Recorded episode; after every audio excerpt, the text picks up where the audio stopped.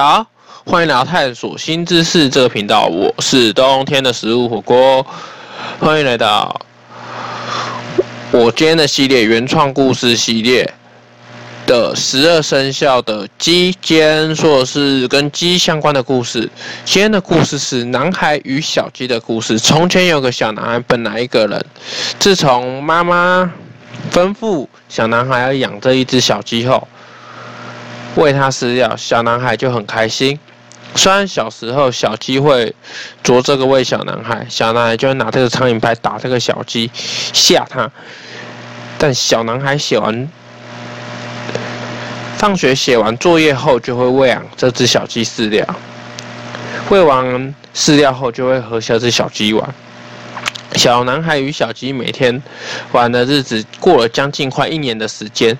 虽然小鸡平时很调皮。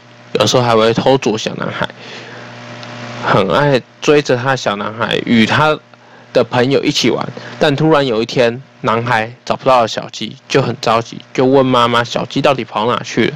妈妈说：“你看这碗鸡汤，那只鸡已经被我们煮成今天的午餐了。”那小男孩就很伤心，说：“为什么把这只鸡煮成午餐？”妈妈就说：“我们养鸡最后都会。”就是要煮来吃，或是要它生蛋给我们吃。小男孩就很伤心的把菜与饭随便吃一吃，鸡肉都小鸡都没吃，就是煮成鸡汤的小鸡都没吃，就去睡了。晚餐也吃不太下了，因为都是他跟他一起成长大的小鸡，所以就吃不太下。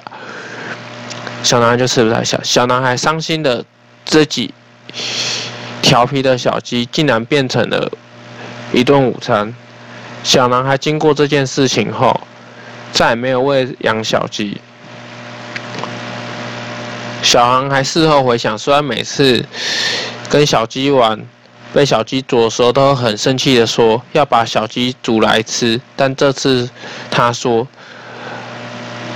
小鸡被煮来吃的是希望只是一场梦。小孩还还难过了几天后，最后终究。